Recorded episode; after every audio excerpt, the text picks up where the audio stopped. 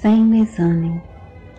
Se você deixou de trabalhar entrando em desânimo, examine o tráfego numa rua simples. Ônibus, automóveis, caminhões, ambulâncias e viaturas diversas passam em graus de velocidade diferente, cumprindo as tarefas que lhes foram assinaladas. Nenhum veículo segue sem objetivo e sem direção Observe, porém, o carro parado fora da pista. Além de constituir uma tentação para os malfeitores e um perigo no trânsito, é também um peso morto na economia geral, porquanto foge do bem que lhe cabe fazer.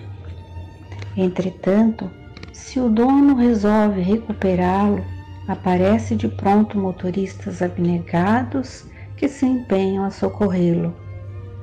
Considere a lição e não gaste o seu tempo acalentando esguiços na própria alma que farão de você um trambolho para os corações queridos que lhe partilham a marcha. Qual acontece ao veículo mais singelo, você pode perfeitamente auxiliar nos caminhos da vida, arrancar um companheiro dessa ou daquela dificuldade, carregar um doente, transportar uma carta confortadora, entregar um remédio ou distribuir alimento.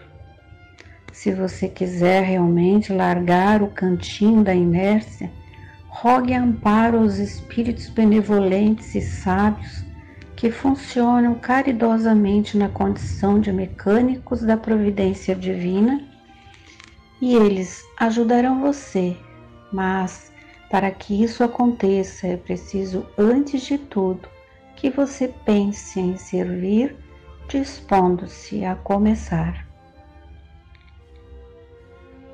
André Luiz, no livro Paz e Renovação, Chico Xavier.